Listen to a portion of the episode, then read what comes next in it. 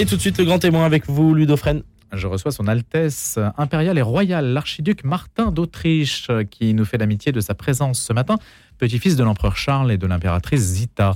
Alors, comment dois-je vous appeler? Comme vous voulez. C'est vrai, mais comment vous faites-vous appeler habituellement? Ça, ça dépend absolument de un des pays où je suis Oui. et deux des gens qui, qui, qui- comment ils veulent m'appeler, c'est la même chose. Vous vivez à Pavie, en Italie? Oui, absolument. Et vous êtes agriculteur et vous en êtes fier? Oui. Alors, si on parle, si on, parle de vous et si on parle de votre présence ici en France, c'est qu'hier a été inaugurée une chapelle Charles de Habsbourg, prince de la paix. Ça s'est passé à l'église Saint-Roch. Il y avait une messe et puis le dépôt d'une relique du bienheureux Charles dans une chapelle latérale, donc qui porte ce nom-là. Et l'impératrice Zita n'est pas citée car on sait que son procès en béatification est en cours. Voilà, j'ai à peu près tout dit. Et s'il y a une, enfin tout dit, non. Si on en parle aussi, c'est parce que prince de la paix, ça renvoie à la situation présente qu'on est en train de vivre, qui est une situation euh, de guerre. Quels sont les, éléments que vous avez soulignés à l'occasion de cette inauguration, euh, Martin d'Autriche? Alors, on a surtout souligné, en fait, euh, monsieur le curé a surtout souligné dans son homélie le prince de la paix. Ça, c'était la chose principale.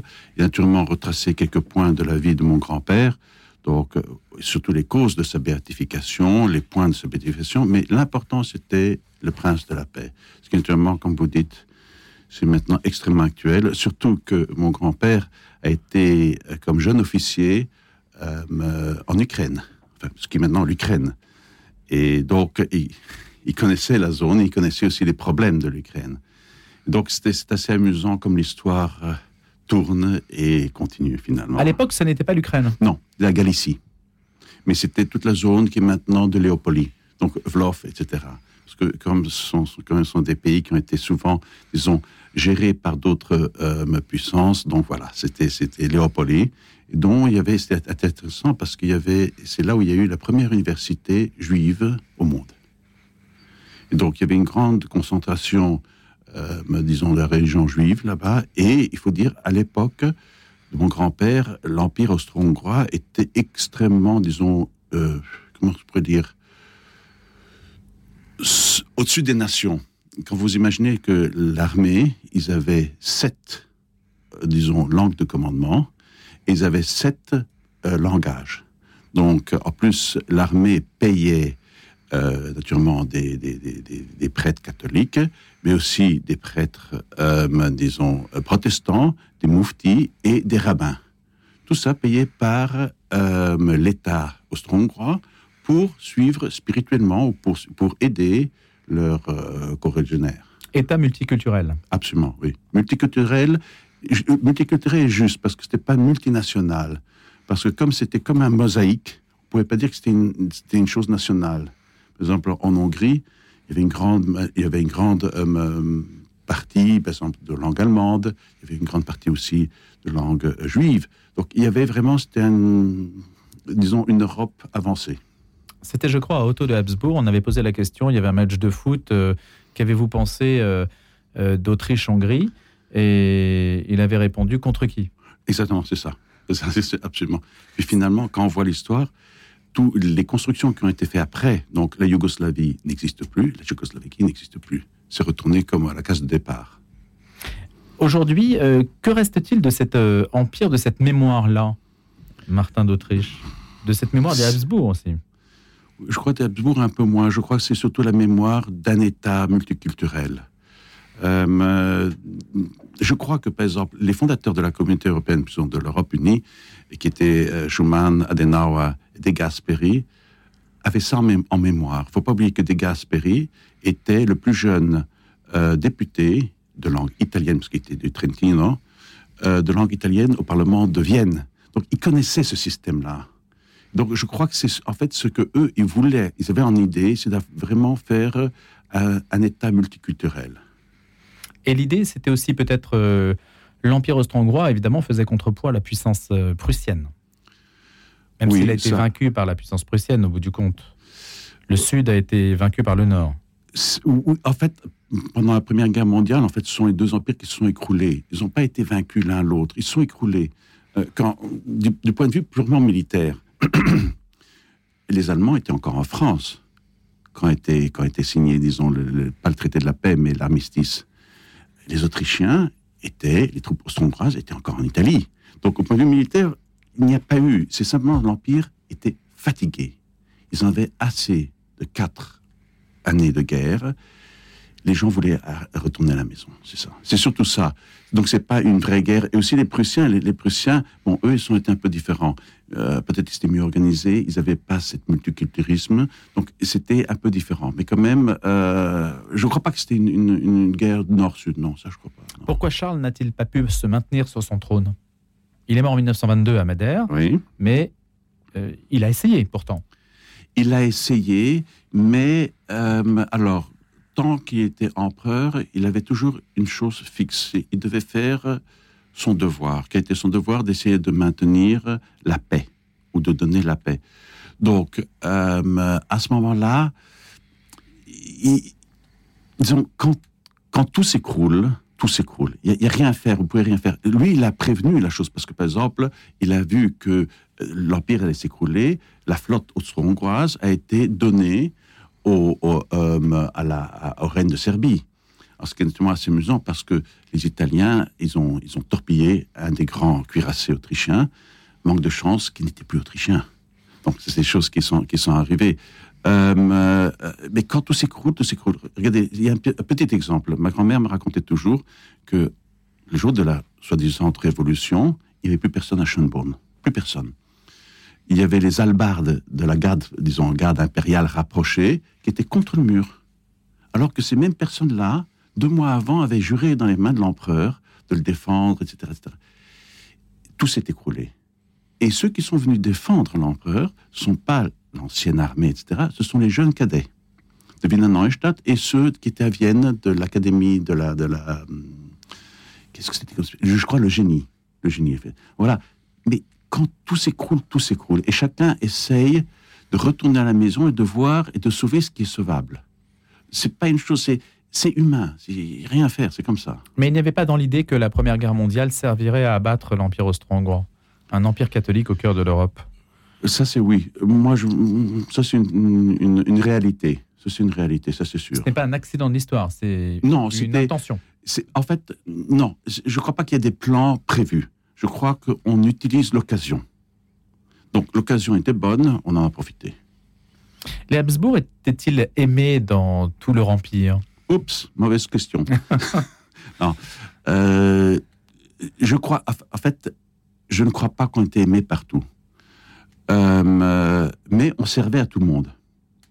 Parce que on devait mettre ensemble des peuples qui ne s'aimaient pas du tout. Les Croates n'aimaient pas beaucoup les Hongrois. Euh, certains, les Tchèques n'aimaient pas les Hongrois. les Slovènes n'aimaient pas trop les Croates. Ils ne les aiment pas plus aujourd'hui. Et voilà. Mais nous, on réussit à quand même à regarder que tout fonctionne bien et que tout soit respecté, non seulement dans leur vie quotidienne, mais surtout dans leur vie culturelle et religieuse. Donc ça, c'était un respect total de la vie religieuse. Il n'y avait aucune... Euh, il y a encore des photos de, mon grand-père qui arrive euh, euh, dans les Balkans il est béni par le moufti local. Voilà. Ça, c'était, ça, c'était le, le système. Il n'y a pas de Habsbourg-mania aujourd'hui? Ou non Pas de nostalgie particulière? Non, oui, mais c'est ça, c'est un peu le folklore. Hein, ça, hmm. Vous avez un tiré, vous avez tiré un trait dessus, vous, Martin d'Autriche? Euh, bah oui, parce Comment vit-on avec cette postérité? C'est toujours un peu agaçant d'être le petit-fils d'eux, j'imagine. Non Vous savez, on survit à tout. Hein. Oui, d'accord. non, euh, non, on se rend. Alors, il y a un avantage, c'est qu'ayant une histoire sur les épaules, on se rend compte que finalement, il n'y a pas beaucoup qui change ça prend d'autres aspects, ça prend d'autres formes, mais finalement, c'est toujours la même chose. Et voilà, ça c'est ça, ça c'est l'avantage. Une sorte de fatalité du pouvoir. Pas fatalité du pouvoir, simplement c'est que l'homme ne change pas. Disons, euh, malheureusement, euh, c'est pas qu'on s'améliore beaucoup, et alors on refait les mêmes erreurs. Euh, autrefois, on le faisait peut-être avec l'arc et les flèches. Après, on est arrivé au fusil, puis maintenant, on le fait avec les, les, bombes. Voilà, ça c'est. Mais alors, justement, euh, Martin d'Autriche, si vous dites que l'homme ne change pas, c'est qu'on estime qu'il y a des institutions qui sont capables de mieux porter ses vices et de les combattre que d'autres institutions. Et c'est le propre de celles que représentent les Habsbourg et d'autres monarchies, c'est qu'elles, normalement, elles tirent vers le haut. Oui, ça, Elles essaient de tirer vers le haut. Oui, mais c'est le, problème, c'est que c'est toute une société qui doit être liée. Euh, c'est très difficile dans un système, par exemple, maintenant, de faire une monarchie comme était une monarchie en 1918. La mentalité des gens est différente. Le système de fonctionnement même bureaucratique est complètement différent. Donc, tout doit être lié ensemble.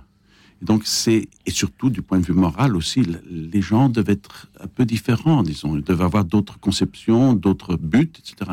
Donc, c'est difficile. Mais pourtant, la, le nationalisme a montré ses limites hein, avec la Seconde Guerre mondiale. On l'a vraiment éprouvé sur ce continent. Ce qui, justement, comme vous l'avez expliqué, a pu inspirer l'Union européenne, qui est une sorte de dépassement, justement, du nationalisme dans ses gènes. C'est un dépassement du nationalisme, ce qui aurait pu euh, donner lieu à une reconstitution d'un empire central euh, ou de vastes empires, d'autres empires. Ça aurait pu. Mais vous avez toujours quelques freins. Les freins, ce sont la bureaucratie, ce sont les, disons, les désirs de certains politiciens de se profiler à leur propre avantage et non à l'avantage de la communauté. Donc ce sont toujours des freins. Mais l'idée était, à mon avis, je suis sûr qu'elle était celle-là. Que pensez-vous de Viktor Orban et de la Hongrie? Ça, c'est, vous devrez plutôt le demander à mon cousin qui est ambassadeur. Et il est venu, c'est vrai Oui, c'est Georges d'Habsbourg-Lorraine. Ambassadeur de Hongrie. Ambassadeur de Hongrie, oui. Bon, je ne vous pose pas la question alors. Voilà, posez-lui à lui. mais c'est vrai que ce sont deux peuples très différents. Oui. Objectivement, mais après tout, pourquoi pas? Pourquoi pas? C'est ça que moi je trouve euh, le problème qu'on a maintenant et moi, je le vois dans, le, dans, le, dans, la, dans la partie agricole, étant agriculteur. Alors, j'allais vous en parler justement, parce qu'il y a un gros euh, sujet. On a malheureusement en Europe une homogénéisation. Et ça, c'est pas bon. Il faut utiliser les différences des peuples, des mentalités. Ça, c'est ça, c'est ça, c'est la richesse. Et ça a été richesse dans l'Empire austro-hongrois, mais c'était aussi la richesse quand vous pensez sur Frédéric II Rundstaufen, la Sicile, qui était un pays extraordinaire et avait convivé les, Arabes convivaient, des anciens Grecs convivaient, des, enfin, de tous les peuples convivaient, et on utilisait le mieux de tous les peuples. L'homogénéisation n'est pas une bonne chose. L'Italie s'est faite contre l'Autriche Oui et non. Alors, l'Italie, ça c'est en plus une demande un peu vicieuse, parce que ma mère est une princesse de Savoie.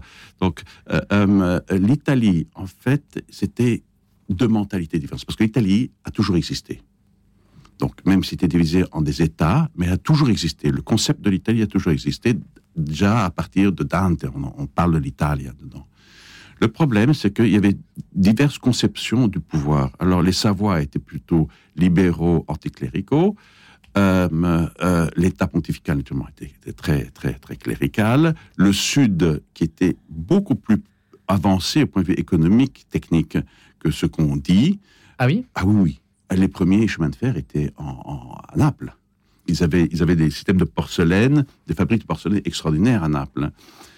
Seulement, euh, qui a vraiment développé l'Italie, c'était le Piémont. Le Piémont libéral, un peu anticlérical, mais euh, très appuyé par des politiciens. Un des meilleurs était Cavour. Euh, Cavour était profondément anticlérical. Euh, ils ont fait, sont les premiers en Italie à avoir fait les, les, lois anticléricales, euh, mais ils ont eu. C'est le combe italien. Ouais, justement. Et ils ont eu l'intelligence d'investir dans les transports. Alors, euh, quand il y a eu l'alliance entre les Savoies et Napoléon III, comment est-ce que Napoléon III a amené ses troupes en Italie? Très simple. Ils sont descendus, monter à, dans, les, bateaux à Marseille, débarquer à Gênes et remonter en train. Et de Gênes jusque, disons, dans, les plaines du Pau, ils mettaient deux jours en train. Et c'est ça qui a, fait, disons, l'unité d'Italie, c'était une conquête. Il faut le dire les choses. Euh, bon, il y avait naturellement une partie de la population, mais une infime partie de la population, dans soit à Modène, soit à Parme, soit aussi dans les, États du, des Bourbons et de Sicile, qui étaient pro-libérales. C'était généralement l'élite. Bon, euh, mais le reste de la population, non. Ils, voyaient les comme des envahisseurs. euh, même surtout dans le sud, en Sicile, en Calabre, il y a eu, ça a duré presque une vingtaine d'années à pacifier tout ça, avec des massacres qui n'étaient pas très, c'était pas très beau. Donc en fait, l'Italie, c'est aussi une mosaïque. D'une certaine façon, elle ressemble à l'Empire austro-hongrois. Oui, mais attendez. Peut-être la langue. C'est ça. La langue et la culture très différentes. Parce que dans l'Empire austro-hongrois, vous aviez des protestants, vous aviez des juifs, vous aviez des musulmans et des catholiques. En Italie, c'était tous catholiques. C'est aussi simple que ça. À part un peu dans le Piémont, il y avait quelques. Euh, dans, les vallées vers le nord, il y avait quelques protestants, mais c'était tout catholique. Et donc, il y avait une unité, disons, religieuse très forte. Aujourd'hui, euh, Martin d'Autriche, vous êtes euh, exploitant agricole. Oui. Donc, vous gérez des fermes dans le Piémont, dans ce territoire dont vous nous avez parlé, auquel vous êtes attaché. Il y a un attachement aussi. Vous êtes plus italien qu'autrichien Vous parlez français Vous parlez je ne sais combien de langues alors, euh, je serais très, très, très méchant, je suis un Habsbourg, c'est-à-dire qu'on n'est pas lié à un territoire. Les Habsbourg, en fait, d'où est-ce qu'ils viennent? C'était des, petits aristocrates en Suisse, en Argovie. Euh, et de là, tout s'est développé. On n'a jamais eu de racines vraiment nationales. C'est aussi pour ça, quand l'Empire s'est écroulé, euh, personne, finalement, ne s'est occupé de nous. Alors, euh, quand, on, voit, c'est encore écrit dans les, dans les résumés des conférences de paix, alors il y a quelques-uns qui demandent, mais qu'est-ce qu'on fait avec l'empereur Charles? Il faut quand même le maintenir, etc. Ah non, non, non, ça sont les Tchèques qui s'en occupent. Ah non, non, non, ça c'est, ça c'est les Autrichiens qui s'en occupent. Ah non, non, non, ça c'est les Italiens qui devraient, etc. Personne, parce qu'on n'avait pas de lien territorial. On était toujours... Euh, il n'y avait pas de sanctuaire vers lequel se réfugier. C'est ça, c'est Pourquoi sont-ils allés à Madère d'ailleurs? Ah, ça, on ne sait pas. Ça, on ne sait pas. Mais même lui ne le savait pas. Mon grand-père ne le savait pas. Euh, quand ils sont partis dans ce, dans ce, euh, bâtiment de guerre anglais, anglais, ils ne savaient pas où ils allaient finir. On ne savait pas. Et je crois que c'est quand même. Madère, à l'époque, n'était pas. C'était pas le top. Hein. C'était donc. Euh, c'était quand même pour lui, ça devait être un, énorme choc. Parce qu'en plus, c'est loin de tout, etc. Et finalement, il a été abandonné par tout le monde. Hein. La famille a été abandonnée par tout le monde. Et votre grand-mère est restée veuve très longtemps. Oui, oui, oui. Mais c'est surtout elle qui nous a transmis tout ce que mon grand-père a fait, surtout du point de vue spirituel. C'est elle qui était vraiment le lien entre lui et la notre génération. Le procès en béatification, euh, si les choses donc avancent, euh, ça changera quelque chose. Ça change quelque chose pour l'image de la, enfin l'image de la famille, le, même ce qui est. C'est une famille encore très nombreuse. Hein oui, oui, on est plus de 500. Ben oui, donc, euh, une petite tribu. C'est une figure fédératrice, euh, Zita de Habsbourg? Oui, justement. Alors, elle a toujours été.